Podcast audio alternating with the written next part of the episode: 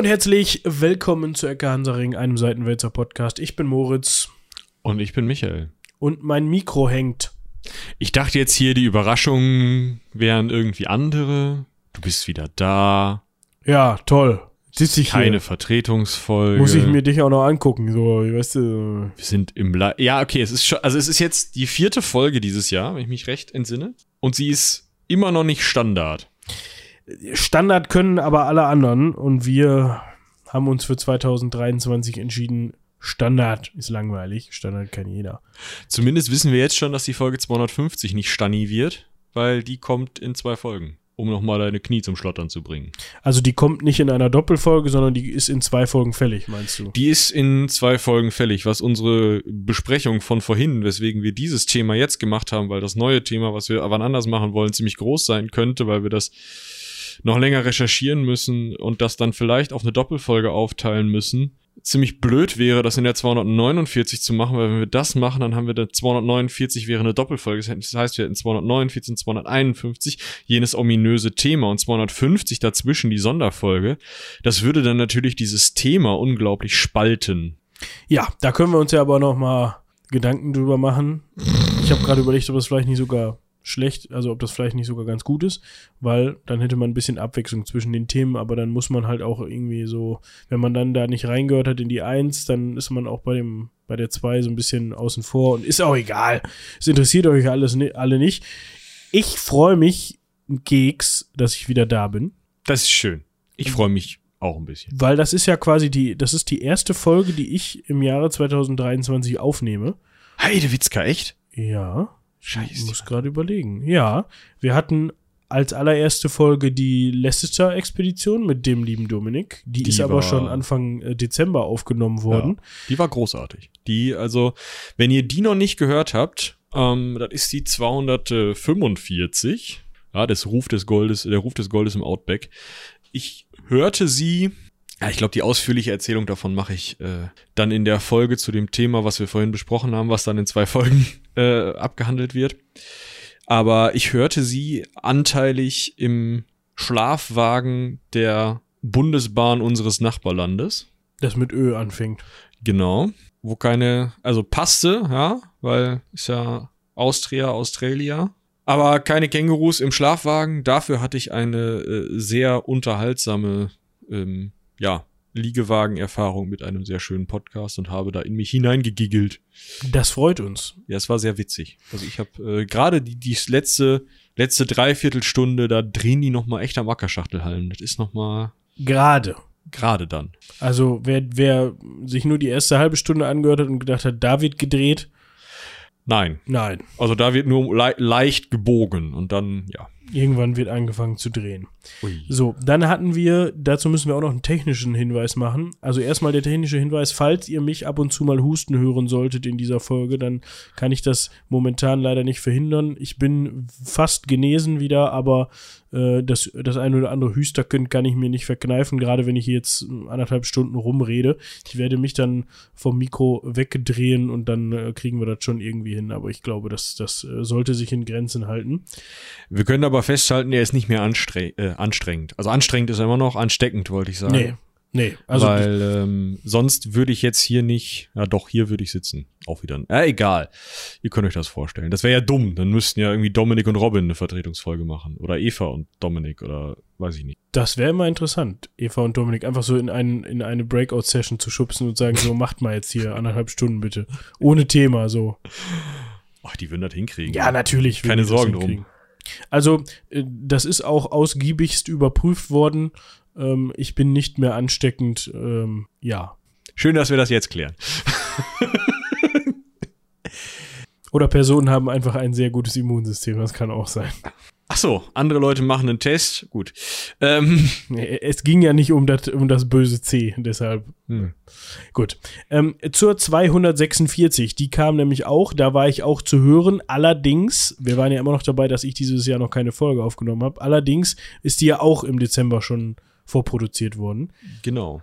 Ja. Und dazu haben wir noch einen technischen Hinweis, falls ihr da reingehört habt und festgestellt habt, habt so, äh, äh, aua, was ist da? Da knackt was. Da knackt was. Äh, In der Spur von Valeska waren Artefakte drin, das hatte mit der Übertragung zu tun und Dänemark. Dänemark und da ist, äh, es war hin und wieder vorhanden, allerdings war das so, dass da, da teilweise Antworten von ihr und äh, ja, Wörter an wichtigen Stellen dadurch kaputt artefaktiert worden sind. Und dadurch ähm, haben wir uns überlegt und entschieden, das Ganze nochmal, äh, die Folge nochmal neu aufzubereiten. Das heißt, ab jetzt, also auch schon vorher, aber jetzt, ab jetzt offiziell, falls ihr da nochmal reinhören wollt und euch das gestört hat, habt, hat, meine Güte, Deutsch. Hat, habt ihr jetzt eine vernünftige Tonqualität? Genau. Das kann man jetzt wieder ganz normal wie gewohnt von uns genießen. Vielleicht habt ihr ja Lust, da nochmal vorbeizuschauen. Wichtig wäre auch, ihr könnt nochmal da vorbeischauen an den äh, Show Notes oder in den Show Notes, also äh, in die Show Notes vorbeischauen. Äh, schwierig alles. Denn wir haben einen sehr netten Hinweis noch bekommen von äh, Katrin vom Ungeheuer Vernünftig Podcast. Falls ihr den noch nicht gehört habt, auch der Link ist in den Show Notes der Folge 246.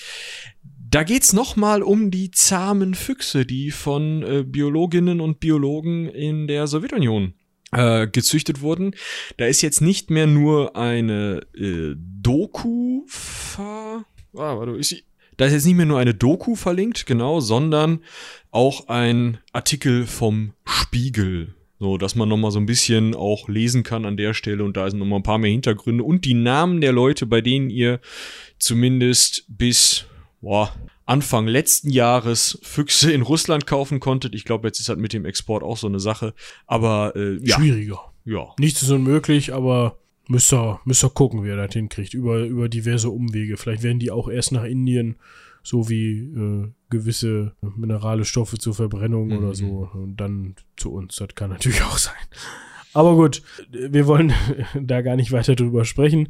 Wir wollen auch noch mal zu der Folge uns bedanken bei Benny, der hat uns eine Mail geschrieben und zwar ging es darum, dass er berichtet, dass ähm, ein guter Freund von ihm Falkner ist und der er erzählt ein bisschen was zur Falkenaufzucht und ja zum zum Halten von Falken und zum Beruf des Falkners und er sagt, dass das heutzutage so aussieht, dass das fast alles oder eigentlich alles Züchtungen sind und dass das sogar, also es überrascht mich jetzt soweit nicht, aber dass, dass man die Linien zurückverfolgen kann. Das heißt, dass es da richtige Falkenstammbäume gibt, macht ja auch Sinn. Ich denke mal, das wird ja nach wie vor irgendwie auch nicht ein ganz, ich, ich habe da keine Vorstellung, aber trotzdem noch ein kostspieliges Verfahren sein oder auf jeden Mhm. Fall ein aufwendiges Verfahren und dann macht es ja Sinn, wenn da irgendwie dann auch die Falken entsprechend die Voraussetzungen mitbringen, wenn man das denn möchte. Ich weiß gar nicht, ob man die dann auch noch so richtig zur Jagd benutzt oder ob das dann eher zu Showzwecken verwendet wird.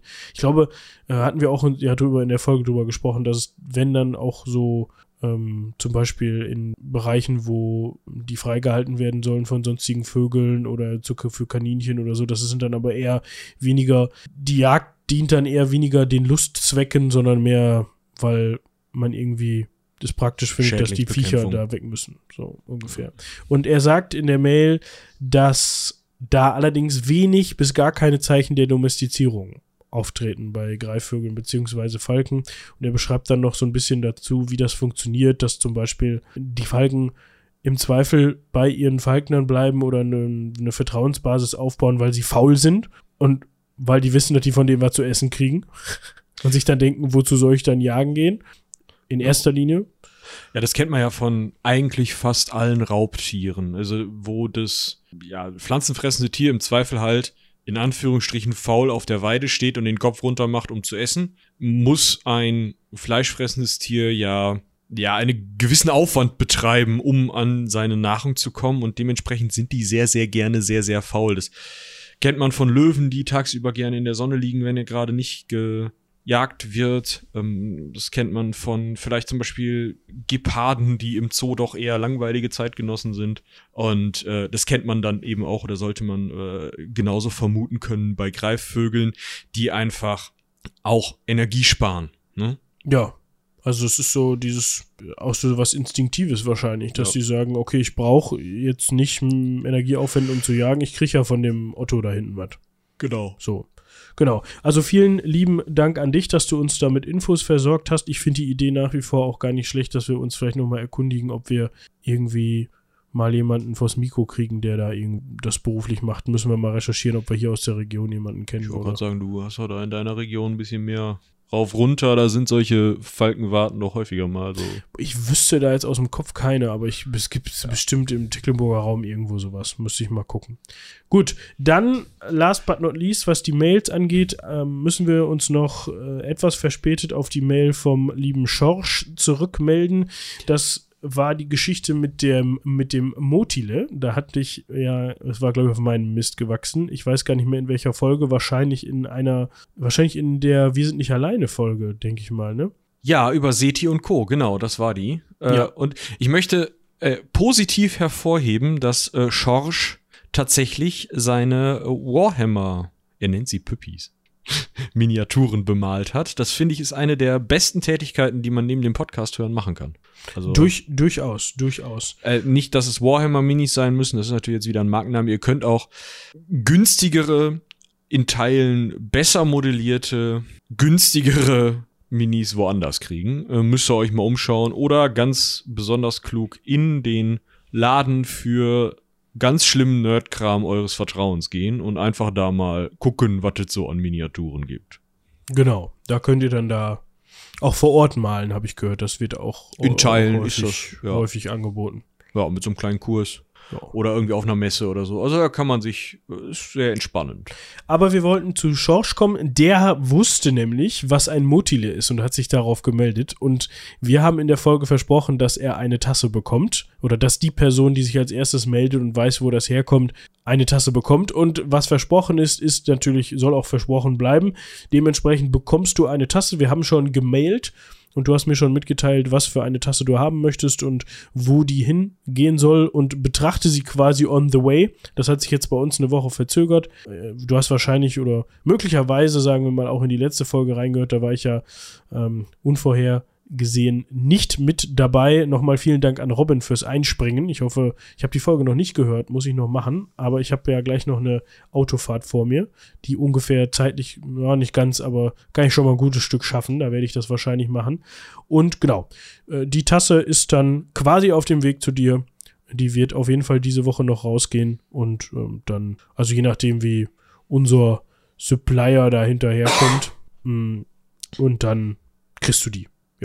Aber es heißt ja so schön, gut Ding will Weile haben und Vorfreude ist die schönste Freude. Auf jeden Fall vielen, vielen, vielen Dank für deine Mail. Falls ihr uns Mails schreiben wollt und auch mal Tassen gewinnen wollt, also äh, wir werden dann irgendwann wieder so ein spontanes. Genau. Äh, also ist jetzt nicht so, dass in dieser Folge wieder eine Tasse verlost wird, sondern wir werden das mal irgendwann wieder machen. Wir haben in der letzten Folge auch schon überlegt, eigentlich müssten wir mal wieder eine ähm, neue Edition von Tassen auflegen. Mhm. Ja, haben wir überlegt. Diesmal können wir die ja auch selber bepinseln. Mit Motiven aus unserer Feder. So Strichmännchen und so. Bitte nicht. Nee. Nein, also, ähm, ich weiß nicht, äh, wer da zur Verfügung steht, äh, wer da Bock drauf hat, oder, ähm, aber. Ob das die vielleicht auch jetzt die AI übernimmt, das wäre ein bisschen ja, schade, sicherlich. aber könnte sie. Da setze ich ein P vor, da kannst du mal von ausgehen. Aber äh, ja, wir werden irgendetwas. Ist AI nicht eigentlich das Dümmste, um sowas zu sagen? Entweder KI für künstliche Intelligenz oder AI für Artificial Intelligence, aber für Art, Artif ja, ja, gut, artifizielle, Intelligenz. Intelligenz. Oh ja. Ja, ich habe da jetzt nicht so drüber, ich habe diesen Disput in meinem Kopf jetzt nicht geführt, den wir jetzt gerade darüber haben. Deswegen ich bin ich ja da. Okay. Ich freue mich, dass du da bist. Zum ersten Mal man. dieses Jahr wieder vereint. Direkt Stress. Direkt Stress. Das ist normal. Ja, eigentlich schon. Gut. Das äh, war's mit den E-Mails. Wie gesagt, ihr dürft uns auch gerne welche schreiben an rumlabern.seitenwälzer.de oder an eine E-Mail-Adresse eurer Wahl. At seitenwälzer.de, also. Ihr könnt auch an, keine Ahnung, info at ähm, Bundesministerium für angewandte Wissenschaften.de schreiben oder so. Das kommt nur nicht an. Irgendwo ja, aber nicht bei uns. ich, ich glaube, das. Also, wenn ich die Bundesregierung wäre, dann hätte ich ja Bundesministerium für hm, hm, hm, alles gekauft. Egal welche Buchstabenkombinationen nach den Wörtern Bundesministerium FUER, egal ob mit Bindestrich oder Unterstrich dazwischen kommt, hätte ich. Ja, hättest du, aber du bist nicht. nicht. unsere Bundesregierung und du weißt ja, wie kompetent unsere Bundesregierung mit ähm, digitalem digitalem umgehen kann. Ja. Also da müsste dann ja mal jemand tätig werden, diesen Vorschlag einbringen. Da müssten Leute sagen, äh, verstehe ich zwar nicht, aber mach mal. Und dann würde der das auf den Stapel ganz oben legen. Und der ist aber in dem Büro, in dem der Mensch sitzt, der schon drei Wochen krank ist und danach drei Wochen Urlaub hat und dann seine Nachfolgerin kommt und äh, dann würde die denken, verstehe ich nicht, lege ich mal ganz nach unten in den Stapel und dann werde das in zwei Jahren mal wieder überprüft werden. Und dann, Dann hat würden, natürlich die Regierung gewechselt. genau, und dann würden die sagen, ist alles Quatsch, haben wir kein Geld für, machen wir nicht. Können sie auch zu dem Zeitpunkt nicht mehr, weil sämtliche Domains Von Robin gekauft. ja, Äh, ja, aber worauf äh, Robin, wo wir gerade von ihm reden, nochmal hingewiesen hat, was ich finde, was eine sehr, sehr schöne Entwicklung ist, von äh, im Bereich Domains kaufen. domain.com. Naja, ecke-hansaring.de. Ach so, ja, das hatten wir aber, glaube ich, schon mal gesagt. Wir können da aber noch mal darauf hinweisen. Ich, es gibt die ecke-hansaring.de und die verlinkt auf unsere Shownotes. Ja? Und das ist gut. Ja, das heißt, wenn ihr jetzt gerade im Zug sitzt und nur eure, euer Mobiltelefon zur Verfügung habt oder irgendwie sowas und ihr habt keinen Bock, jetzt den Umweg über Seitenwälzer zu gehen, dann könnt ihr einfach ganz schnell in eurem Browser ecke-hansaring.de eingeben und dann findet ihr die Shownotes auch da. Das ist vielleicht ein bisschen komfortabler als alles andere. Außerdem musste die Domain weg. Ja, Muss man ja auch mal sagen, ne? Sonst kaufst du die hier, der, die du hier zuhörst. Und dann brennt bei uns die Hütte, weil wir beim Bundesministerium für Landkarten im DIN A3-Format anrufen müssen, damit er wieder zurückgeräumt wird. genau, weil dann da irgendwelche Pornobildchen hochgeladen werden. Ja, so weit würde ich jetzt nicht gehen. Vielleicht auch einfach Fanfiction. Fotos von Sammeltassen auf dem Kopf. Da wäre ich aber sauer. Ja, also, geht gar nicht. Fanfiction. Ah, die Diskussion machen wir jetzt nicht auf, oder? Nee, nicht schon wieder. Wir gehen lieber zum Star des heutigen Abends, wollte ich schon gerade sagen, zum Gast. Das Ding ist, wie willst du zu dem gehen? Wir wissen noch gar nicht, ob es den gibt. Das ist richtig. Also man könnte erstmal, also von hier aus, würde ich jetzt erstmal Richtung Westen, ich wüsste gar nicht, welche Autobahn das dann ist. Äh, A43? ja, du musst ja irgendwie so Richtung, sag mal, wenn du jetzt nicht am FMO in den Flieger steigen willst, was wahrscheinlich das kürzeste und schnellste wäre, dann müsstest Ja. du ja mit einem Karren irgendwie nach Calais und dann durch den Tunnel, wenn du nicht die Fähre nehmen willst. So. Ja, Calais Dover, die Fähre ist aber chillig. Das habe ich in der Schulzeit mal gemacht. Das geht. Okay, dann machen wir das so. Ist wahrscheinlich am günstigsten. Ja. Obwohl du kriegst auch manchmal so Flieger für 25 Euro, ne? Aber Ja, aber London. weißt du, auch für die Romantik und alleine nur, und um zu sehen, Klima, ist ein Punkt. Definitiv. Aber auch um zu sehen, wie du im Rechtlenkerverkehr unterwegs bist. Weil ich fahre nicht. ja. Ich war einmal in Aberdeen im, äh, ungelogen, Opel Corsa, fast baugleich mit dem, den ich sonst so gefahren bin. Schon zu dem Zeitpunkt heute immer noch häu- häufiger mal in die Hand nehme. Geht ja mit so einem Corsa. Und ich sitze da drin, mein Kumpel Thomas fährt. und Ich habe den Schaltknüppel da, wo ich ihn immer hab. Ich war kurz davor zu schalten. Ja, sitzt ja links, ne? Das ist so wild. Ja. Und dann biegt der links ab und du denkst, fuck! Und dann fährt er einfach richtig. Gerade so, also so Autobahn würde ich, glaube ich, hinkriegen, recht easy. schnell. Ist überhaupt kein Problem. Aber so gerade so links abbiegen, was dann ja rechts abbiegen ist. So, weißt du? Äh, kurze kleine Kurve, genau. Ja, Das ist richtig übel, da kommst du so schnell in den Gegenverkehr. Und halt, was auch richtig übel ist, äh, in Großbritannien, ich meine, es sei sogar so, dass die Vorfahrt haben. Auf jeden Fall funktionieren Kreisverkehre anders. Ich meine, die Einfahrenden haben Vorfahrt, wenn ich mich recht entsinne. Es ist auf jeden Fall anders als in Deutschland. Und du fährst auf der falschen Seite auf so einen Kreisverkehr zu. Und ey, ich hatte echt, ich hatte die Finger vor den Augen. Das ist ganz wild. Wir sind ein bisschen abgeschwiffen. Ja, wir sind ein bisschen abgeschwiffen. Wir haben schon mal festgemacht, dass wir nach England wollen. Dort wollen wir nämlich eine Person treffen, die in der hiesigen, also in der aktuellen Popkultur gerne so mit Mütze, Pfeile und Bogen und mit Leggings unterwegs ist. So, jetzt müssen wir eigentlich nicht mehr weiterreden. Ihr kennt alle die Stories. Ja, ich, ähm, boah. Ich wollte gerade sagen, wir müssen eigentlich nur einen einzigen Filmtrailer verlinken, weil alle anderen sind eh Tinef, aber es gibt ja noch den Disney-Film. Ja, der ist auch richtig gut. Ja. Also wir sprechen natürlich von, wie hast du das bei den Shownotes genannt, Robert Mütze. Genau, ich habe ja in den Shownotes immer so ein bisschen ähm, nicht, also eigentlich schon spoilern, Titel für die Folge, die dann noch hochgeladen werden wird. Also wenn ihr jetzt am heutigen Tage in die Shownotes guckt, wo ihr das hört, werdet ihr ja, wahrscheinlich schon die Shownotes für 249 sehen können. Möglich. Müsst ihr dann durch. Ja. Also, Das können wir nicht verhindern, weil wir das ja live machen. ja, das würde unser Konzept torpedieren. Genau, aber ihr habt natürlich einen riesen Vorteil. Ihr könnt live dabei sein, wenn wir eine Folge aufnehmen.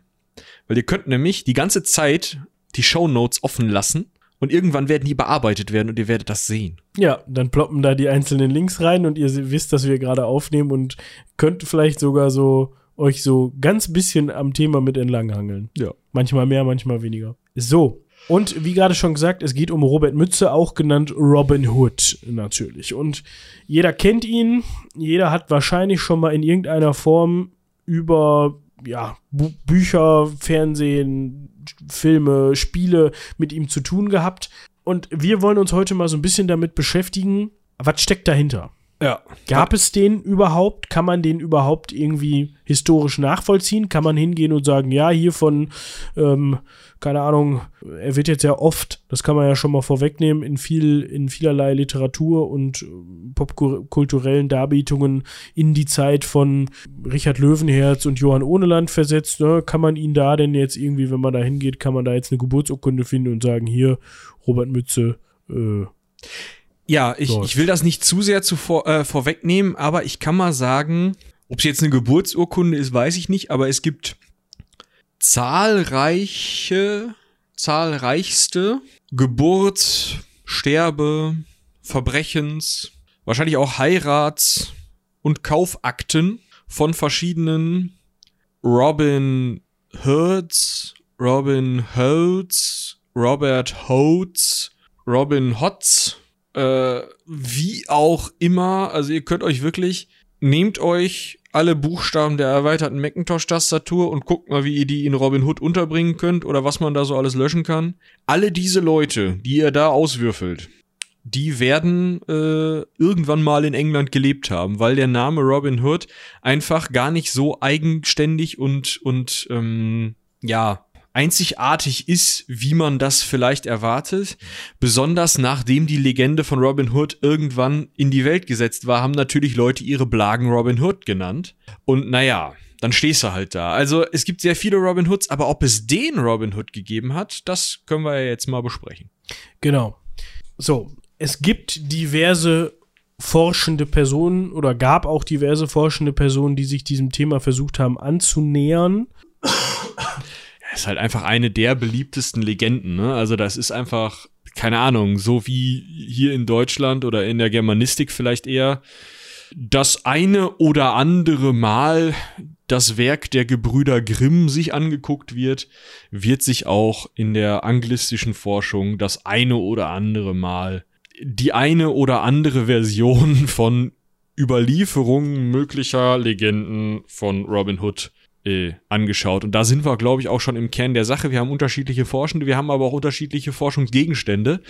Äh, es gibt ja kein, keine Bibel, in der drin steht, so hier, das ist der Robert, der hat eine Mütze.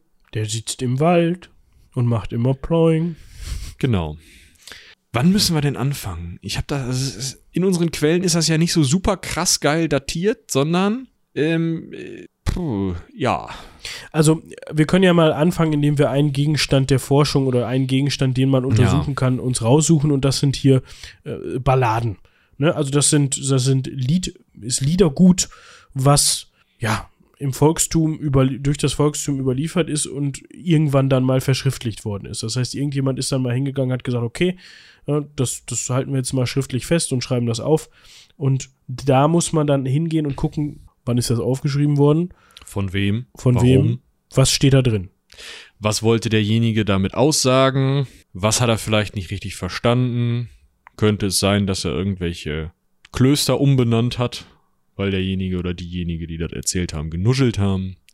Das geht relativ schnell alles, weil diese Balladen, wie Moritz schon sagte, so halb gesungene, halb vorgetragene, je nachdem, was die Leute, die es vorgetragen haben, auch konnten, ja, Erzählungen sind. Also es wird halt einfach wie wir euch das jetzt hier erzählen, nur mit ohne Mikrofon, so in eine Kneipe. Und jetzt stellt euch mal vor, wir treffen uns, ja, nächsten Dienstag, schön in eine Kneipe. Und ich soll euch mal Folge 203 nochmal erzählen. Könnt ihr euch vorstellen, wie ich da gucke? und was das für eine Erzählung gibt. So also wurde das übertragen. Dementsprechend, ja, er, erwartet vielleicht nicht so viel von dieser Quellengattung. Stellt euch das wirklich sehr mündlich vor. Aber wir können ja mal schauen, was denn da so an Grundlagen für die Robin Hood-Erzählung vielleicht drin ist. Genau. Jetzt stoßen wir direkt auf ein Problem, nämlich die ältesten festgehaltenen Werke. Ja, wir können ja nichts, wir müssen uns ja auf etwas konzentrieren, was für uns greifbar ist, und das sind im Zweifel Quellen wie Schriftstücke. Ja, also Liedtexte oder Balladen oder Erzählungen wurden festgehalten, da habe ich ja gerade schon von gesprochen. Und da müssen wir an einen Punkt gehen, wo wir sagen, okay, das ist vielleicht die älteste überlieferte Quelle oder die uns noch, die, die Quelle, die uns noch zugänglich ist, die wir haben und die wir zweifelsfrei datieren können. Wo wir sagen können, ja, das ist hier an dem Tag oder in dem Jahr grob, wie auch immer, aufgeschrieben worden. Und da gibt es die Geschichte bzw. Ballade Robin Hood and the Monk, also Robin Hood und der Mönch, die stammt etwa aus dem Jahr 1450. Die ist nicht mehr komplett enthalten, sondern nur in Fragmenten. Aber da stellt ihr schon fest, 1450 ist jetzt gar nicht so nah dran, wenn man sich das mal überlegt, an Richard Löwenherz und Johann Ohneland, zu denen wir auch gleich noch kommen. Ja, also das heißt gleich noch kommen, ne? Also äh, ihr könnt euch natürlich die äh, dementsprechenden Folgen, ich suche sie auch gleich gern nochmal für die Shownotes raus, nochmal reinziehen. Äh, müsste Folge 100 sein, ne? 100-jähriger Krieg. Genau. Ja, da haben wir die äh, durchgesprochen ihr könnt euch noch mal reinziehen. Da sind wir zum Beispiel jetzt mal die Lebensdaten von Richard Löwenherz zu nehmen, 1157 bis 1199, also 250 Jahre nach dem, wann das angesiedelt wurde, vielleicht und nicht in den Fragmenten von Robin Hood and the Monk, sondern in anderen Fragmenten, die dann noch später festgehalten wurden könnte es sein, also äh, 250 äh, Jahre nach dem Datum, wo das vielleicht spielt, wo vielleicht auch Robin Hood and the Monk spielt, aber das wissen wir gar nicht, ob es genau das ist, das dann spielt, ähm, wurde das festgehalten und aufgeschrieben. Äh, ihr könnt euch also einfach das, was wir bisher immer als ja, ja, stille Postprinzip und so hier proklamiert haben, over 9000 vorstellen. Ja. So. Man kann davon ausgehen, dass diese Geschichte von der Michi gerade gesprochen hat, wahrscheinlich schon viel, viel länger im Umlauf ist, teilweise zwei bis 300 Jahre lang genau. vorher. Und die ist dann halt einfach in ganz, ganz vielen verschiedenen Versionen erzählt worden von ganz, ganz vielen Leuten. So wie man das mit volkstümlichen Geschichten und Sagen und so weiter nun mal macht. Man kann sich das eigentlich sehr gut vorstellen. Und irgendwann ist dann halt mal jemand hingegangen, im Zweifel dann auch ähm, in, in, in irgendeinem Kloster oder so zu der Zeit und hat sich gedacht, komm, ich pinsel das jetzt mal auf. Wir genau. machen jetzt hier mal einen, einen Geschichtenband oder sowas, wo auch diese Geschichte mit rein soll und die kenne ich so und so und so schreibe ich die auf. Oder ich habe mir die dafür extra erzählen lassen oder wie auch immer. Genau. Das kommt dann immer mal wieder vor. 50 Jahre später ist die erste vollständig erhaltene äh, Ballade Robin Hood and the Potter. Ja, also Robin Hood und der Töpfer, falls es noch jemanden gibt, der nicht weiß äh, was Potter übersetzt heißt und warum das nicht übersetzt wurde in jener Übersetzung. Finde ich eigentlich Heinrich Töpfer ist auch. Finde ich geil. Ja. Finde ich schon ziemlich witzig. Hätte direkt einen Bart in meinem Kopf. Egal. Auf, auf jeden Fall äh, 1500 dieser auf äh, Überlieferung. Dann haben wir 1500 bis 1510 in Antwerpen gedruckt und da sind wir auch bei dem Warum hm, kommen jetzt ab 1450, 1500 diese Überlieferungen zustande. Wir haben das Druckerhandwerk. Diese Geschichten werden aufgeschrieben, sie sind nicht mehr ein, einfache Handschriften, es ist nicht mehr ein Riesenaufwand, sondern man kann halt hingehen und anstatt die Arbeit, die man hat, einen Text ähm, mehrfach und mehrfach und mehrfach zu kopieren und dementsprechend nur die wichtigsten Texte überliefert, kann man also einen Text nur einmal aufschreiben, kann ihn dann setzen, kann ihn dann mehrfachst drucken und so kommt es halt auch zu einer Entwicklung von, oh, das ist ein großes Wort, aber Trivialliteratur. Also zwischen 15 und 1510 hat zum Beispiel in Antwerpen sich jemand gedacht, ach, diese Geschichten von Robin Hood, die sind doch nett. Die möchte ich jetzt mal als Balladensammlung aufschreiben, ja. Ich nenne es A Jest of Robin Hood. Also Robin mit Y hinten und Hood mit einem O. Und schreibe das mal, also stelle das mal zusammen, höre mir die verschiedenen Stories an und das Ganze geht auf eine ältere Vorlage zurück. Ob jetzt alles davon nur aus einem Buch abgeschrieben ist, was vielleicht handschriftlich aufgeschrieben wurde, um 1390 oder 1450, wahrscheinlich eher 1450, oder ob es vielleicht doch noch mit Teilen mündlicher Überlieferung gespickt ist, oder ob sich die Person, die das gedruckt hat, gedacht hat, oh Diggi, die dritte Geschichte gefällt mir gar nicht, ne? Ich schreib die mal um. Oder lass die ganz weg. Oder, boah, da fehlt mir irgendwie so eine Liebesstory, ne? Komm, pass mal auf. Ich baue mal hier, hier, hier, hier, da und dort in Geschichte 17 so eine, so eine Mädel ein. Might Marianne. Weil Marion hieß gerade meine Nachbarin und die finde ich nett. Süß. Ja. So, weißt du, was mir fehlt? Was? Ein Glas Wasser. Wir sind gleich zurück. Der husten muss und hier schon zwei Stunden oder anderthalb quatscht, könnte man sich hier auch wenigstens mal eben ein Wässerkanin stellen. Ja, ich hab ihn. So, So, wir sind zurück aus dem hiesigen Wirtshaus. Für euch ist nur eine Sekunde vergangen, für uns mehrere Stunden. Wir haben uns nämlich sämtliche Robin Hood Balladen nochmal erzählen lassen vom örtlichen Geschichtenerzähler und sind jetzt schlauer? Nicht. Ja, das ist das Problem. Aber du bist gewässert, das ist ja auch schön. Ja, das ist, das ist immer gut. Das soll mit Pflanzen auch sehr gut funktionieren, habe ich gehört. Ach, deswegen stirbt die Yucca-Palme immer. Ist die schon, ist die ein, ist das wie eine Katze? Hat die mehrere Leben und kommt Ja. immer wieder zurück? mit so einem Stinkefinger so. I'm back. So, äh, wir müssen uns also noch kurz anschauen. Wir haben jetzt diese äh, A Jest of Robin Hood. Da drin wird als erstes, also zum ersten Mal in auch älteren Überlieferungen und sowas, überhaupt eine, ja, Vita kann man das vielleicht nennen, des Helden Robin Hood aufgebaut. Ah, Ja, also man, man denkt sich das schon aus, ne? Also es ist halt schon so, dass man guckt, hm, was passt denn in welcher Reihenfolge zusammen und falls es jemals eine historische Vorlage gegeben hat, sind diese Erzählungen aber schon so durcheinander und auch in sich so inkonsistent, dass man die gar nicht, also man kann die gar nicht richtig stapeln, da sind ja keine Nummern dran oder so. Ist ja nicht so, dass Oma Hilde, die mir das erzählt hat, als ich das 1390 oder 1450 aufgeschrieben habe, da das Nümmerchen wusste von damals, als die Geschichte 1200 Keks das erste Mal erzählt wurde. So, also ihr könnt euch vorstellen, das ist alles ein bisschen durcheinander.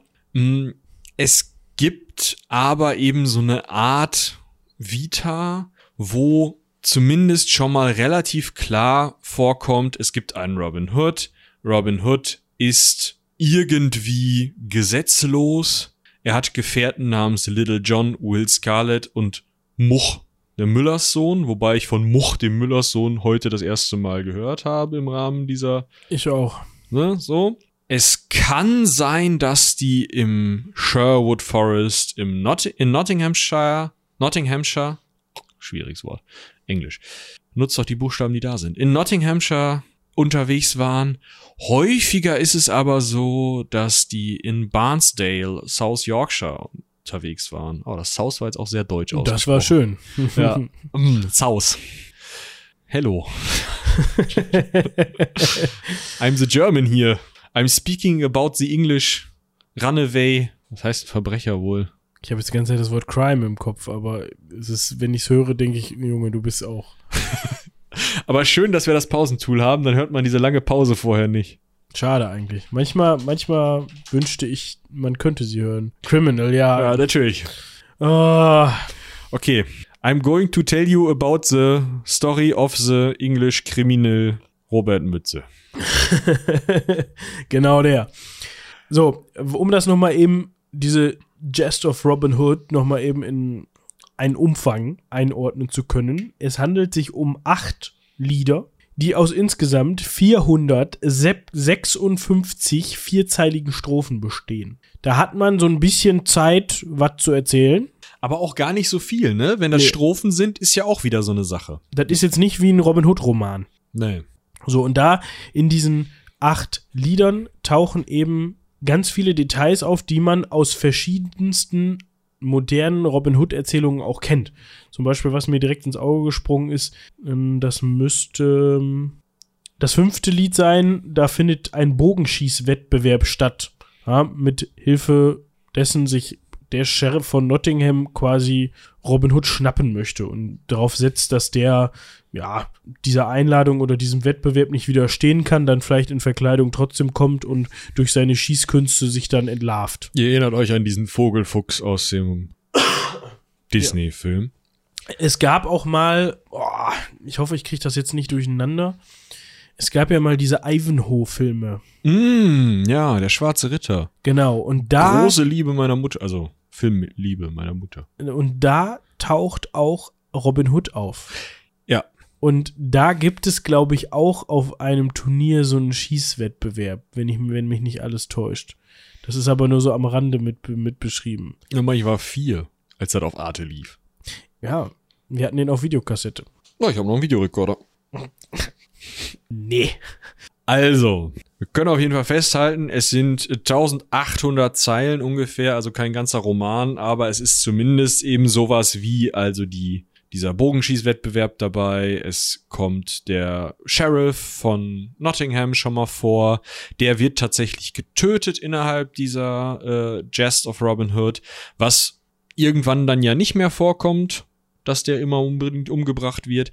Es gibt tatsächlich äh, schon, ja, zumindest eine, eine, eine Entwicklung dahingehend, dass Robin so ein bisschen eher als der Positive dargestellt wird. Das ist jetzt noch nicht so sehr so, dass der da drin wirklich derjenige ist, der immer von den Reichen nimmt und immer den Armen gibt, aber er wird zumindest als sehr gottesfürchtig dargestellt, was natürlich zu der Zeit immer eine sehr positive Eigenschaft ist und er wird als derjenige dargestellt, der seinem Kumpel Richard of Lee, einem Ritter, der ihm vorher geholfen hat, äh, dem hilft Robin Hood dann mehrfach, weil dieser Richard of Lee halt äh, ungesetzlich äh, ja in äh, Geldnöte, also äh, Dinge beschlagnahmt wurden. Ich glaube sogar seine sein Lehen teilweise beschlagnahmt wurde.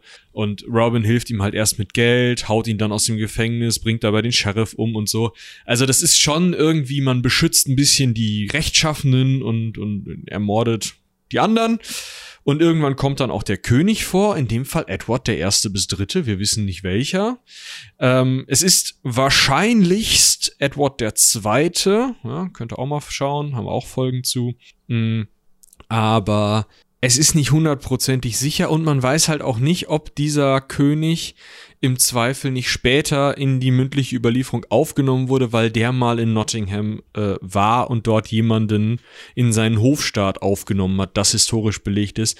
Und diese Person, die dort aus einer eher gesetzlosen Position in den Hofstaat von Edward II. aufgenommen wurde, dann vielleicht innerhalb dieser Erzählung mit Robin Hood identifiziert wurde.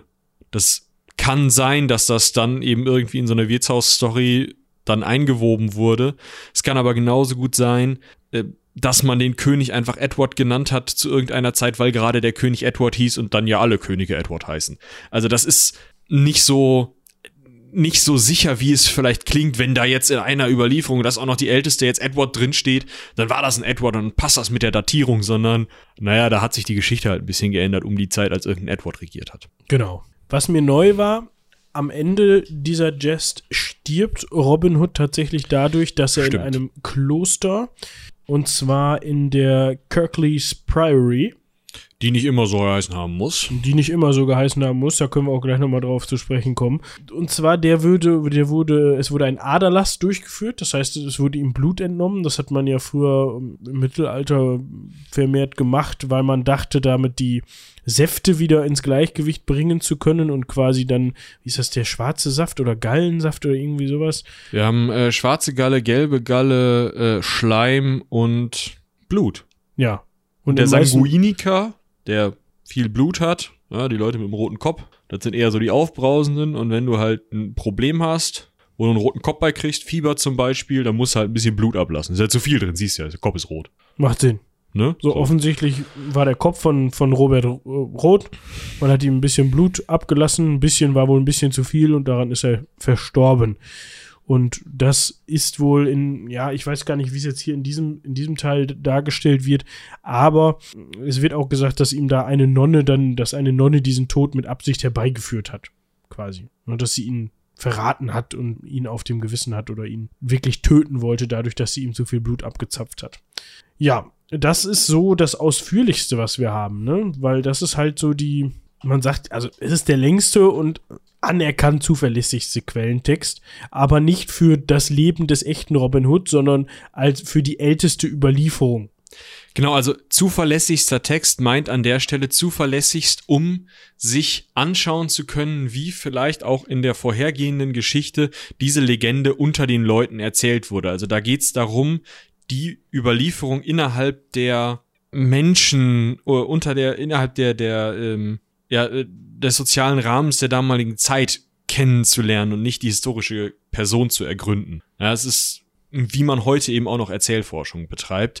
Man schaut sich eben an, was wird denn so erzählt. Der Wahrheitsgehalt ist dabei eigentlich gar nicht so wichtig. Es ist natürlich auch einfach mit so einer Geschichte nicht möglich, da wirklich Wahrheitsgehalt bei rauszusuchen. Also du kannst nicht losgehen und alle Kirchenbücher Englands wälzen und sagen, ich möchte jetzt einen John Little finden. Den wirst du finden, häufiger. Da wirst, also, da kommst du nicht weit mit.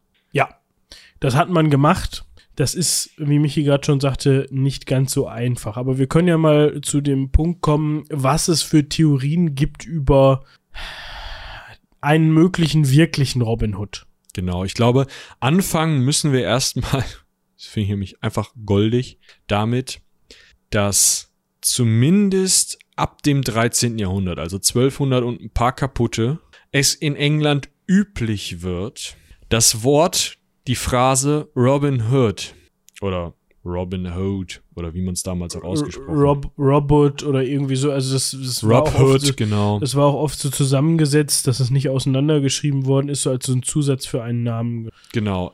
Synonym, also Robin Hood wird synonym für das Wort Gesetzesbrecher benutzt. Das heißt, spätestens ab 1200 sind sowieso alle Quellen, also natürlich nicht, kann man das nicht ganz so, so hart sagen, wie ich das jetzt sage, aber überblickig gesehen sind sowieso erstmal alle Quellen für einen Hugo, in denen Robin Hood drin steht, weil das kann halt jeder Gesetzesbrecher sein. Jeder, alle.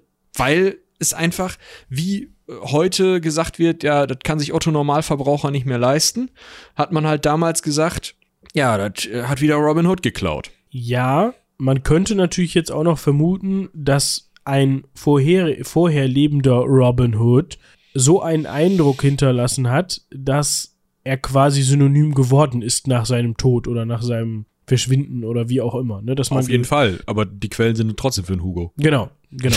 also, also, du brauchst halt nicht in die Quellen gucken, um zu, um zu sehen, oh, da gibt's einen Robin Hood, weil da gab's ein paar mehr von. Weil genau. das halt nun mal üblich war, die Leute so zu nennen, wenn sie Dreck am Stecken hätten. Vielleicht auch so ein John Doe. Na, genau. Also jetzt nicht als, als Leiche, aber halt als unbekannter Verbrecher. Ja, hm, toll. Das heißt aber auch, alles, was man so an Überlieferungen hat, mh, mm, aus der Zeit zum Beispiel dieser Edwards 1 bis 3, also aus dem 14. Jahrhundert, da weiß man eben nicht, ob nicht zum Beispiel Edward II., der vielleicht in manchen Überlieferungen einen Robin Hood, Rob Hood, irgendwas in seine Dienste genommen hat, vielleicht irgendeinen zuvor Gesetzlosen in seine Dienste genommen hat. Das kann man nicht sagen. Und äh, man geht jetzt erstmal nicht davon aus, dass diese Person, die da als Rob Hood tatsächlich in einigen Quellen auftaucht und wirklich der historische Robin Hood ist, der dort eben in die Dienste als Diener von Edward aufgenommen wurde, weil Edward II. diesen Diener sechs Monate vor seinem Nottingham-Besuch schon hatte. Also können wir schon mal diese Edward II. Zeit oder die gesamt dieses gesamte edwardinische Alt äh, Zeitalter, diese drei Edwards, eigentlich erstmal ausklammern und müssen uns also anschauen, wie ist es denn mit äh, Überlieferungen vielleicht aus der Zeit um den äh, Richard Löwenherz, weil das natürlich auch eine häufig genannte Gestalt ist, die sich datieren lässt. Wir müssen also uns um Johann Ohneland und seinen Bruder Richard Löwenherz kümmern, müssen da also schauen, könnte es vielleicht sein, dass in der Zeit irgendwie es historische Personen gab, die möglicherweise einen Robin Hood Pate gestanden haben könnten. Die kurze Version ist nein. Wenn man das Nein jetzt lang erzählen möchte, dann gibt es immer mal wieder Indizien für Personen oder für Handlungen, die ähnlich waren. Es gibt zum Beispiel einen Herrn Herward the Wake, der als Angelsachse Widerstand gegen die Eroberung durch die Normannen geleistet hat und der möglicherweise eben auch in Geschichten um so einen Widerstand gegen den König eingebaut wurde und da dann eben man versucht hat, okay, wir nehmen jetzt diese Geschichte von Herward the Wake, sind aber schon in einer Zeit, in der eben Richard Löwenherz herrscht, beziehungsweise Richard Löwenherz vielleicht gerade in Gefangenschaft ist, Johann Ohneland herrscht. Johann Ohneland ist nicht besonders beliebt, er ist nicht der rechtmäßige König, die Geschichte wird nur erzählt in einem, wie dieser Herward the Wake, Herward the Outlaw, Herward the Exile, hat gegen den rechtmäßig, den nicht rechtmäßigen König opponiert und diese Geschichte wurde dann eben von Leuten, die das gehört haben oder von Leuten, die das irgendwie besser einordnen wollten, verlegt von der kämpft gegen Wilhelm den Eroberer und möchte eigentlich zum Beispiel den Harold äh, wieder auf den Thron setzen, äh, hin zu einem, der kämpft gegen Johann Ohneland und möchte Richard Löwenherz wieder auf den Thron setzen. Das ist also zum Beispiel eine Möglichkeit, wo zumindest Teile von Erzählungen dann aus diesen Herward-Erzählungen in die Robin Hood-Erzählungen eingeflossen sein können. Aber es ist nicht so, dass es irgendeine, einen Robin Hood gegeben hätte, der in irgendwelchen Urkunden oder Geschichten vorkommt, die aus der Zeit von äh, Richard Löwenherz stammen. Ein Name, der jedoch immer wieder auftaucht, den ich relativ interessant finde, ist Simon de Montfort oder Montfort. Montfort wahrscheinlich. Ja, es ist eigentlich französisch, also, ähm, aber ja. macht nichts. Das war ein Adliger in den Diensten von Heinrich III. Und da bin ich durcheinander gekommen. Heinrich III. war nämlich der älteste Sohn von Johann Ohneland. Ah, okay. Genau. So, und einer der läng am längsten regierenden Könige überhaupt in England nach Elisabeth und äh, ich weiß Victoria. nicht, ja, wer da noch alles mit reinspielt. Und dieser ähm, Simon Montfort ist, ähm, es ärgert mich jetzt, dass ich das nicht weiß, wie man das ausspricht, aber dieser Simon, der ist abtrünnig geworden und wollte Heinrich III. stürzen. Ja, also der wollte die englische Regierung stürzen zu dem Zeitpunkt. Und man. Es ist französisch, Montfort. Montfort. Weil, weil er aus dem Geschlecht Montfort-Lamourie kommt. Ein Schwager von Heinrich III., der dann die, den Sturz herbeiführen wollte. Genau. Und es wird immer wieder, Robin Hood wird immer wieder in Verbindung gebracht mit diesem Simon und es wird immer wieder spekuliert und es taucht immer wieder auf, dass er in seinen Diensten stand und bei dieser Rebellion oder bei diesem Rebellionsversuch seine Finger mit im Spiel hatte und dass sich daraus vielleicht nach der gescheiterten Rebellion dann dieser, dieser Verbrecherkult oder diese, ja, diese Verbrecherbande im Sherwood Forest so ein bisschen gebildet hat. Genau, da kann es dann wieder sein, dass man eben hingegangen ist und diese Geschichte sich angeschaut hat, gesagt hat, ja, hm, die ganze Story mit dem Montfort äh, ist halt doof, das ist irgendwie gegen den König und so, das wollen wir alles nicht. Aber diese Robin Hood Stories sind doch eigentlich ganz cool, lass uns die doch nehmen und ein bisschen vorverlegen und dann sind wir wieder bei äh, Richard Löwenherz und so. Na, also dieses, man verschiebt einfach was in die Königsherrschaft von wem anderen, das ist völlig normal. Wir können ja mal eben darauf zu sprechen kommen, wann denn überhaupt welche, also zu welcher, welchem Zeitpunkt hat, war denn Robin Hood überhaupt so, wie wir ihn heute kennen?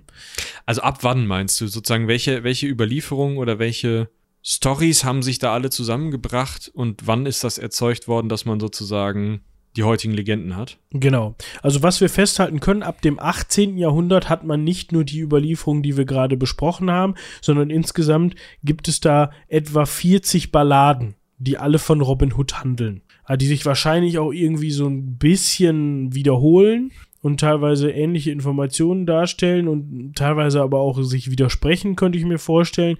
Aber trotzdem hat man da schon ein recht großes Kon Konglomerat, aus dem man, aus Robin Hood-Geschichten einfach.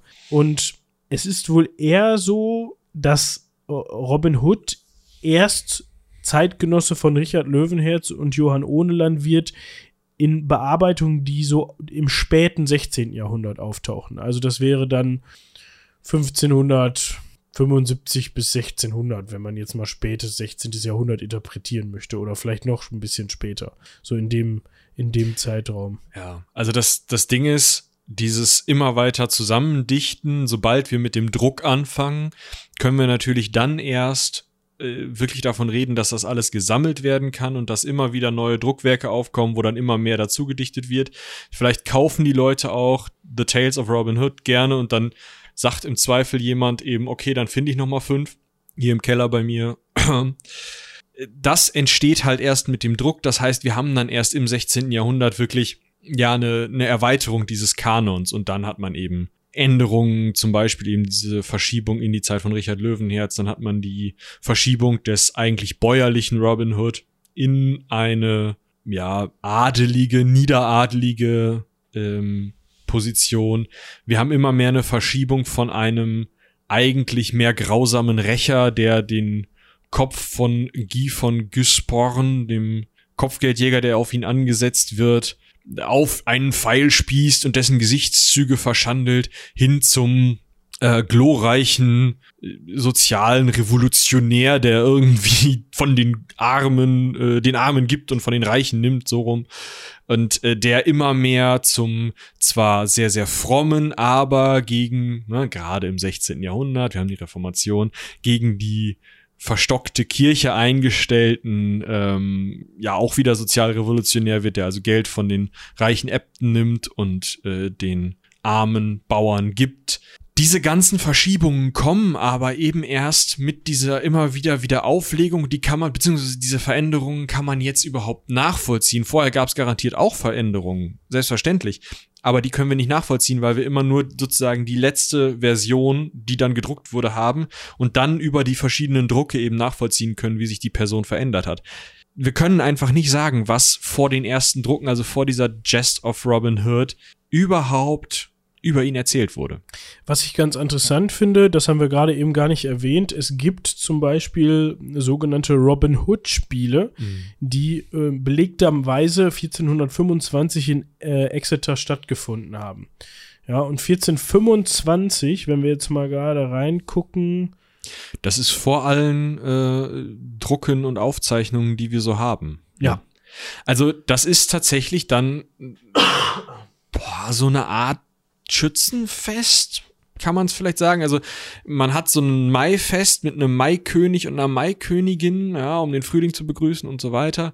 Und diese äh, dabei kommen dann eben Robin Hood Spiele vor, die dann Wettbewerbe beinhalten, natürlich auch dezentes äh, Konsumieren von bewusstseinserweiternden und baucherweiternden Substanzen und ähm, Baucherweiternd ist schön. Ja, Fettigkeiten so. Volksfeste im Endeffekt. Und jetzt war es immer wieder schwierig, besonders im 16., und 17. Jahrhundert, als dann diese Verschiebung hin zum Sozialrevolutionär, zum Kämpfer für die Armen kommt, ist es natürlich schwierig, wenn jetzt im Mai dann gefeiert wird, dass es einen tollen Typen gegeben hat, der von den Reichen nimmt und den Armen gibt und die ganzen Armen feiern da und besaufen sich. Mag sein, dass da welche ziemlich übermütig werden, deswegen wurden diese Feste auch immer mal wieder verboten. Auf der anderen Seite fand zum Beispiel Heinrich der Achte solche Partys total geil und hat da gerne mitgespielt. Also, das war dann so eine Modeerscheinung, die immer mal wieder äh, aufkam, wieder ein bisschen zurückgedrängt wurde, aber eigentlich im Volk gerne dabei blieb. Was natürlich aber wieder zu einem Zusatz an Erzählungen führt, weil wenn jetzt bei so einer Robin Hood Party irgendwer zwischen seinen Beinen durch mit einem Bogen einen Apfel getroffen hat, dann wird das natürlich über Robin Hood erzählt und nicht über Jack Smith, der halt dieses Jahr im Maifest der Robin Hood war. Na, also macht das Ganze wieder von der Überlieferung noch mal schwieriger und es wird halt nicht better, äh, better, genau, besser. Ja. Und das hast du jetzt zwar gerade eben auch schon mit aufgezählt, aber da möchte ich nochmal deutlich darauf hinweisen, gerade wenn man jetzt auch wieder von diesen Robin Hood-Spielen hört, das romantisiert ihn ja auch wieder so ja. ein bisschen. Aber auch 1425, wenn dieser Name, was er dann offensichtlich war, schon geläufig war und zwar nicht für, ja, also, ne, so, so wurde assoziiert mit einem, mit jemandem, der Leute überfällt und der vielleicht auch entsprechende Schießkünste mitbringt oder so, das weiß man aber alles nicht genau. Dieses, ja, Revolutionäre, dieses Ich nehme von den Armen und gebe es den Reichen, hatte zu diesem Zeitpunkt nichts, also es war nicht vorhanden. Man hat Robin Hood nicht so betrachtet als jemanden zu diesem Zeitpunkt, wo diese ersten Spiele stattgefunden haben, als jemanden, der jetzt äh, da, ähm, ja, die, die Armen unterstützt oder sowas, sondern wie du schon sagst, dem ging es darum, Leute zu überfallen, in die eigene Tasche zu wirtschaften und im Zweifel recht brutal vorzugehen. Dass dann so ein Verbrecherbildnis und so ein Outlaw-Bild oder so ein, so ein, dieses Bild äh, dieses Verbrecherlebens im Wald vielleicht ein bisschen von sich aus romantisiert worden und verklärt worden ist. Aber das hatte zu dem Zeitpunkt noch nichts mit dieser, mit diesem Personenkult oder mit diesem Image zu tun, was er später dann bekommt. Ja, das kriegt er im 16. Jahrhundert, also ab 1500 ja. Keks. Ne, also 75 Jahre, also kann man natürlich aufs Jahr nicht sagen. Aber wenn 1425 diese Robin Hood Spiele anfangen, die Kante, dann haben wir 1520er irgendwann haben wir halt diesen Sozialrevolutionär, dann kommen auch immer mehr Wohltätigkeitssammlungen dabei, die von der Kirche tatsächlich sanktioniert sind, also wo es okay ist, dass gesammelt wird, von den Reichen zu nehmen, äh, an die Armen zu schenken, ohne die Sache mit dem Bogen zwischendurch. Und ähm, dann äh, hat man eben dieses gegen die Autoritäten und ab dem 16. Jahrhundert werden die Sachen dann mal gerne verboten. Also das entwickelt sich halt alles. Wir haben, wir gucken hier eigentlich in dieser Folge die ganze Zeit schon der Entwicklung einer Sage zu kann man sagen. Und das endet auch nicht. Also man hat mal versucht, dann äh, Ende des 18. Jahrhunderts, 1795, alles, was man über Robin Hood irgendwie literarisch zu fassen bekam, aufzusammeln und dann die definitiv, die Definite Edition, den Final Cut von Robin Hood rauszubringen. Ja, das hat man gemacht, hat versucht, daraus ein Standardwerk zu machen. Dann kam aber zum Beispiel von Walter Scott ab 1819 ein Roman Ivanhoe, über den haben wir ja auch gerade schon geredet, der dann verfilmt wurde. Da sind wieder neue Aspekte von Robin Hood dazugekommen. Dieser Roman wurde auch rezipiert und man hat dann Elemente aus diesem Ivanhoe-Roman wieder in die populäre Robin Hood-Erzählung aufgenommen. Wenn also beim nächsten Mal jemand über Robin Hood geschrieben hat, kamen auf einmal Elemente, die sich vielleicht erst Robert, äh, Walter Scott ausgedacht hat, mit in diese in diese Erzählung über Robin Hood dazu. Und dieses ganze sich entwickelnde hat man eigentlich bis heute, bis in, äh, ja, Musik, Film, Computerspiel hinein, dass immer wieder was Neues dazu gedichtet wird. Ja, eigentlich könnte man sich jetzt fragen, bevor wir gleich nochmal auf Empfehlungen und so weiter unsererseits eingehen, ja. eigentlich könnte man sich an dieser Stelle jetzt fragen, ja, und wo ist das Problem? Weil mein ist Gott, halt dann hat ne? halt ne? Herr Scott äh, den Roman Ivanhoe geschrieben und sich gedacht, boah, ich hätte jetzt gerne noch Robin Hood in dem Roman drin und hat den da reingebastelt für seine Zwecke und genau das ist passiert. Aber trotzdem ist es nicht ganz so einfach, weil man ja irgendwie immer versucht, oder das ist der, der Ursprung ja auch, warum wir die Folge heute gemacht haben und darüber aufklären wollten, weil man ja irgendwie immer versucht zu gucken, hat es den wohl mal wirklich gegeben? Wer könnte denn historisches, einwandfrei zu identifizierendes historisches Vorbild für Robin Hood sein?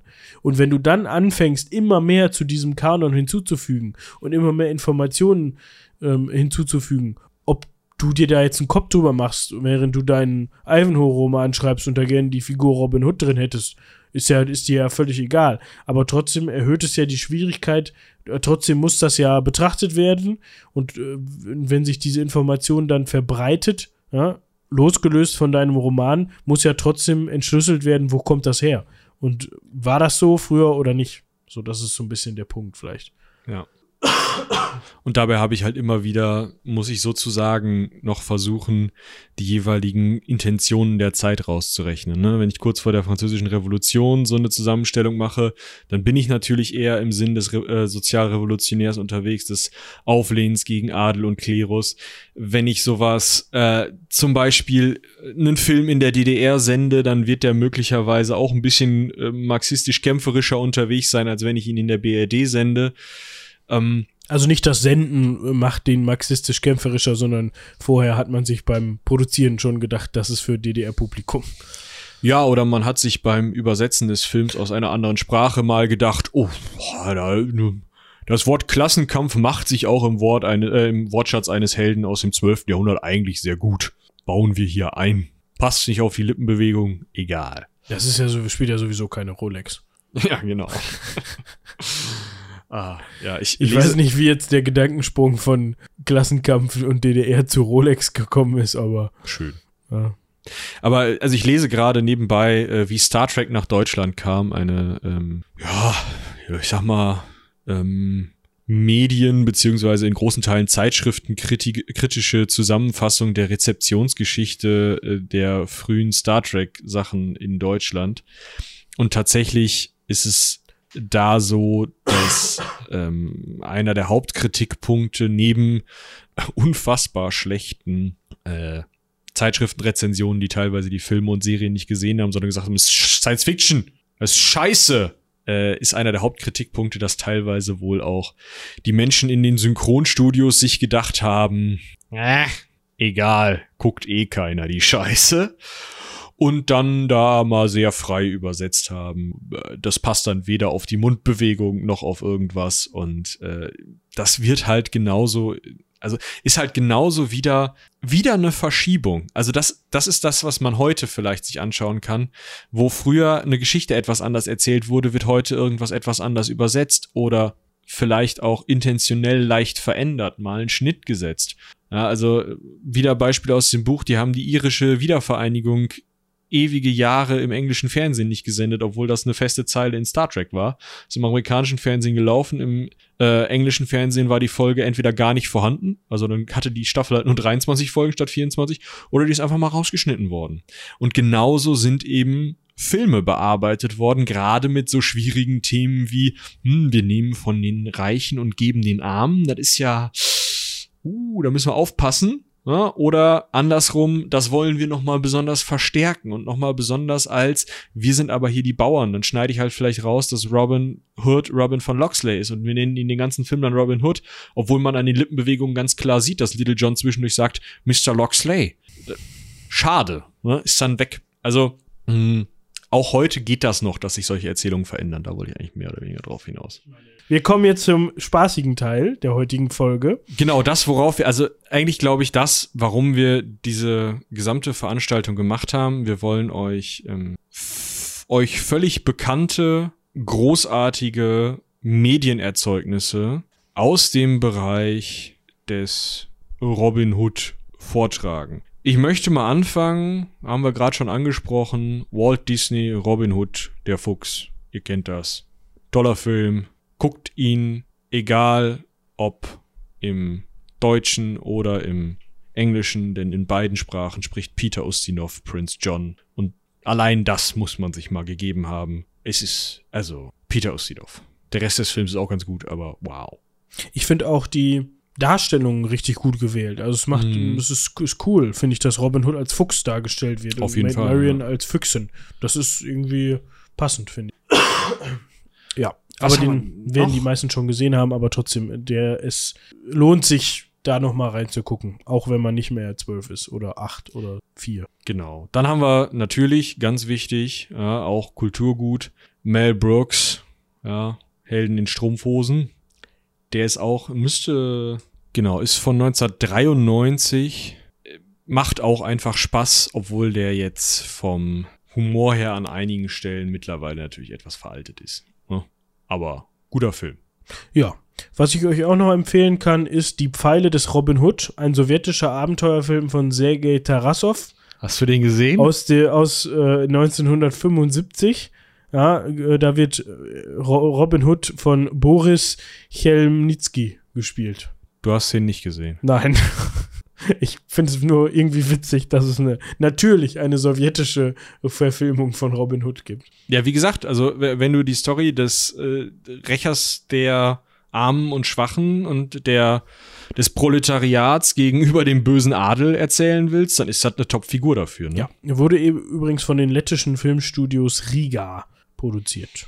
78 Minuten. Also oh. kann man sich auch mal gepflegt zwischendurch eben antun. Ist auch nicht so lang. Dann haben wir natürlich Robin Hood, König der Diebe, ein Film, der zwei Jahre vor meiner Geburt gedreht wurde und trotzdem mein Leben geprägt hat, glaube ich. Den habe ich 12.451 Mal gesehen.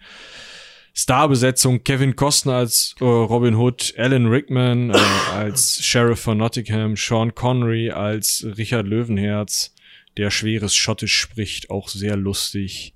Ähm, Morgan Freeman als äh, komplett neu erfundene Person, arabischer Begleiter Robin Hoods, der auch eine großartige Rolle an der Stelle spielt. Boah, den fand ich immer so cool als Kind in dem Film mit seinem Ja, ich wollte so ein Messer haben. Mit seinem Säbel da, ja. mit seinem Krummsäbel. Riesending. Oh, richtig gut. Christian Slater, auch ein äh, häufig, ja, so irgendwie übersehener Schauspieler, habe ich manchmal das Gefühl, der einfach wirklich auch großartig spielt. Zu dem Zeitpunkt natürlich auch noch echt sehr jung, ne? Mm, und echt top. Also, auch die Rolle, die er da spielt, ist gut. Hat übrigens auch mal in Star Trek mitgespielt, wen es interessiert. Also Robin Hood, König der Diebe, wer den noch nicht gesehen hat, gerade unter den jüngeren Zuhörenden, ähm, macht das mal. Der ist gut.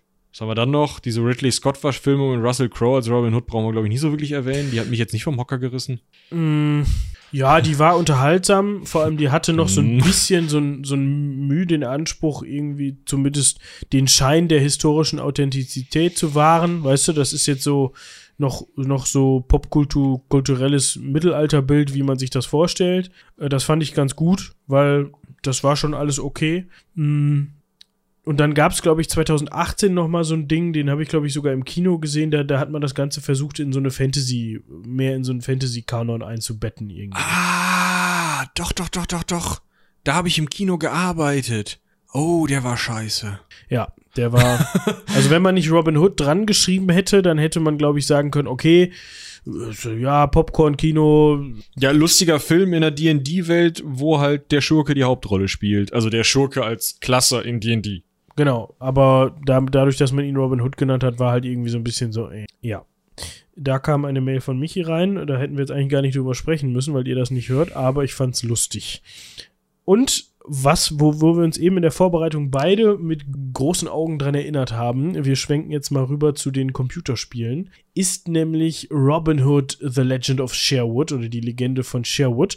Und zwar, wie hieß das Studio noch, was das produziert hat? Äh, das ist von Spellbound Entertainment und äh, publiziert von Wanadu. Also ja, als Publisher. genau. Und das war, das ist 2001 Ja, rausgekommen, mit glaube Mit ich. diesem Bildschirm, der so einen so einen Kringel als Auge hat. Ja. Das hüpft doch so rein oder so, ist ganz wild. Ja, und zwar ist Spellbound der Entwickler, um euch da vielleicht mal abzuholen, wenn ihr so ein bisschen da mit auf dem, oh, das ist traurig, aber dazu kommen wir gleich, wenn ihr da so ein bisschen mit auf dem Zug seid, die auch unter anderem Desperados produziert haben. Genau, Ne? ja. Also das, oder und auch dann später Desperados 2 und auch Heldorado.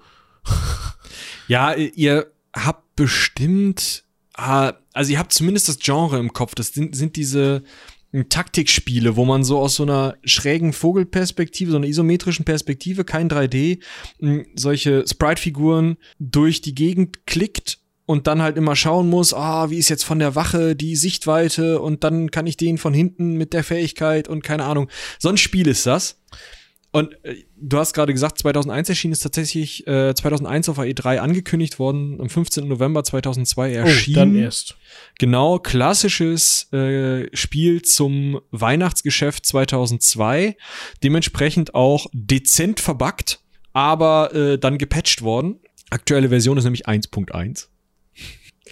Ja, und ist halt so ein, so ein Taktikspiel. Ich glaube, da können nur Leute, die das früher als Kind gespielt haben und als Kind immer dachten, ja, das ist doch, das sieht doch einfach aus, da kann ich doch zwischendurch nachdenken und so und dann nie hingekriegt haben, die können heute noch so mit so leuchtenden Augen das daddeln, aber alle anderen kriegen, glaube ich, Augenkrebs. Also das ist. Ich glaube, zumindest für Desperados gab es ein Remake so Uh. vor kurzem. Das ist noch gar nicht so lange her. Oder es gab so ein. Ach, das ist, vielleicht ist das doch schon fünf Jahre her, aber es gab mal so ein. Ach, die haben Gothic 4, aber Ja. dieses Arcania verbrochen. Ja, das meinte ich gerade mit. Scheiße. Ähm, es gab mal so ein, so ein Ding, was so genau, das ist relativ eingeschlagen, das fanden die Leute ziemlich geil, das spielte aber im feudalen Japan. Das hat aber genauso funktioniert wie Robin Hood und Desperados. Und ich meine, in dem Zug hat man dann auch für Desperados nochmal so eine, so ein Remake gemacht oder irgendwie, ich komme da nicht mehr ganz hinter. Ich weiß aber auch nicht mehr wieder, das wurde, wurde in der deutschen, in der deutschen Games-Presse sehr gehypt, dieses Spiel, äh, mit dem, dieses Samurai-Spiel.